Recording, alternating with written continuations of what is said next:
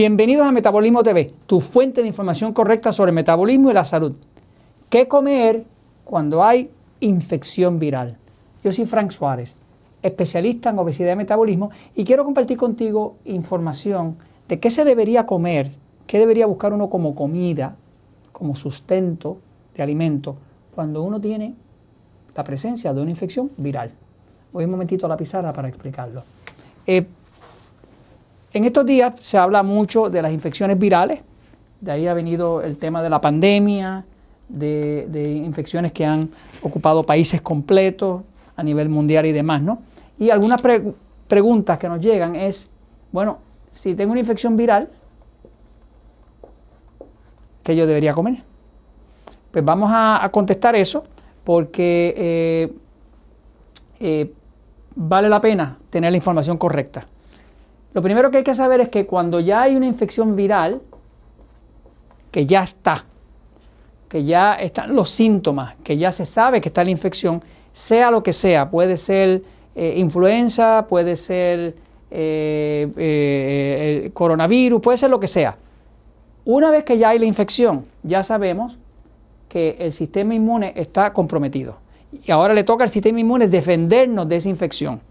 Por suerte, el sistema inmune tan, está tan y tan perfectamente bien diseñado que en su gran mayoría de los casos controla la infección.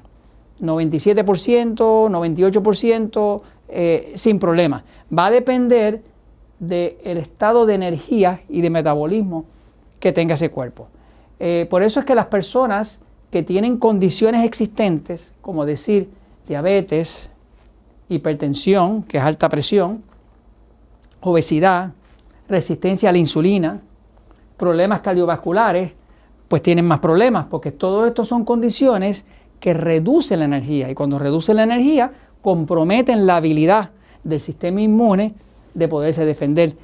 Rara vez, si nunca, va a ver a usted un niño infectado con una de estas epidemias virales porque los niños tienen un nivel de energía excepcional y es tanta la energía que tienen que esa misma energía la disfruta el sistema inmune del cuerpo del niño. Por eso muchos niños pueden tener el virus en un momento y son completamente asintomáticos. Asintomáticos decir que no sienten nada. ¿no?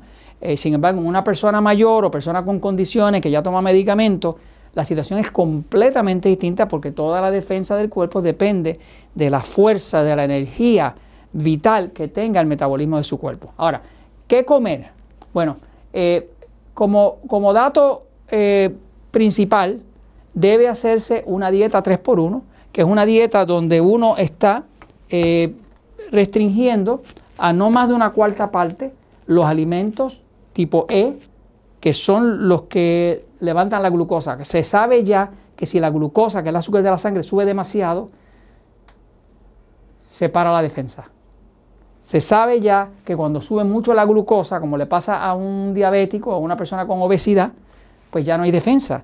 Porque la glucosa, la glucosa, ya se descubrió que desarrolla una sustancia, como uno de los subproductos de él, que bloquea lo que llaman el B-defensin.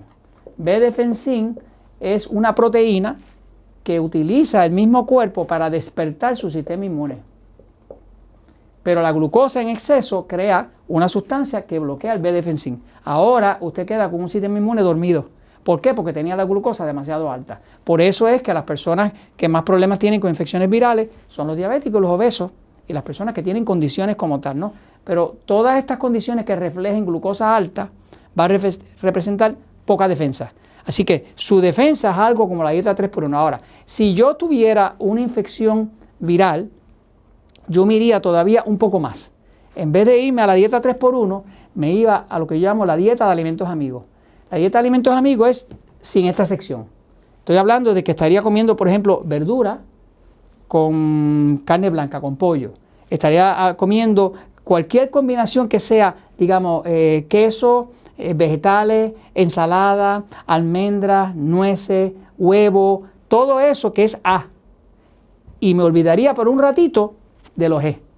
Si me olvido de los G, voy a evitar que la glucosa suba lo suficiente como para darle fuerza a un virus. Así que básicamente eh, ese tipo de alimentos eh, tipo A, que son alimentos que suben un poco la glucosa, pero no mucho, mantienen el nivel exacto de energía que el cuerpo necesita para poderse defender. Eso es lo que yo haría. Ahora, eh, es necesario, fuera de la dieta 3x1 o la dieta de alimentos amigos, lo principal es reducir la glucosa, porque eso le defiende a usted.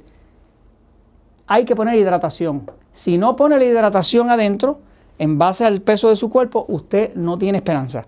Así que cuando uno tiene una infección viral, de lo más importante es hidratación, hidratación, hidratación, hidratación.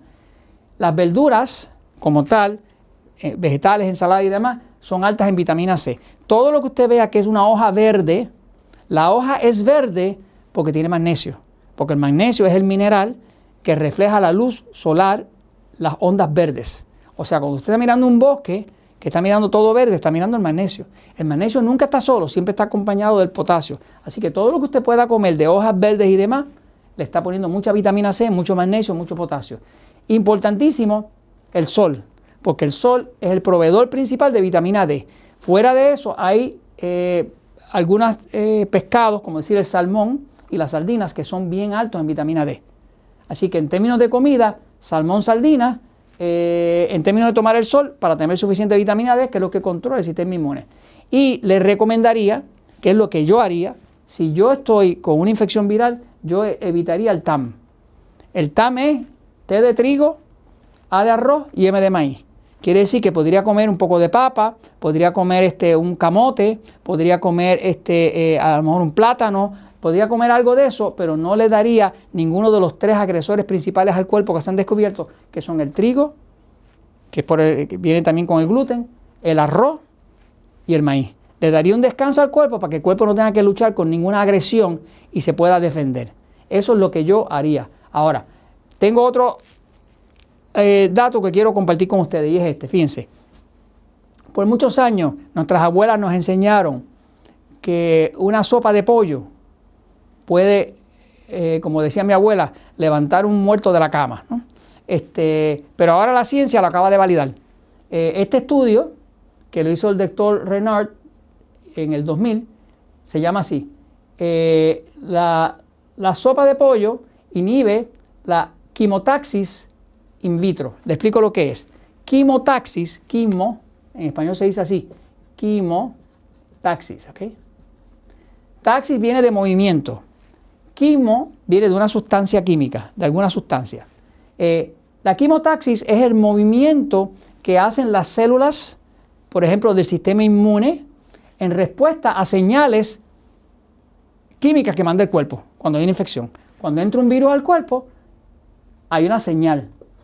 Una señal que hace el, sistema inmune, aquí hay virus, aquí hay virus, aquí hay virus, aquí hay virus. Y entonces eh, hay una quimotaxis, que esas bacterias eh, esas células del sistema inmune empiezan a moverse en la dirección de la infección. Pero ¿qué pasa? Se descubrió en este estudio que el movimiento del sistema inmune eh, eh, inhibe la quimotaxis incorrecta, no la correcta, la incorrecta. O sea, que básicamente la sopa de pollo, la conclusión que llegaron fue esta. La sopa de pollo contiene sustancias con beneficios medicinales y un efecto levemente antiinflamatorio que puede mitigar, que quiere decir reducir, las infecciones del tracto respiratorio. Así que ahí lo tiene. Ahora lo dice la ciencia, eh, la sopa de pollo es un gran alimento, ayuda, porque es un nutriente, algo que ya está disuelto, eh, eso tiene una cantidad de minerales y de todo ahí, eh, y la misma ciencia lo valida como algo que es una gran ayuda para combatir una infección. Y todo esto se lo comento porque la verdad siempre triunfa.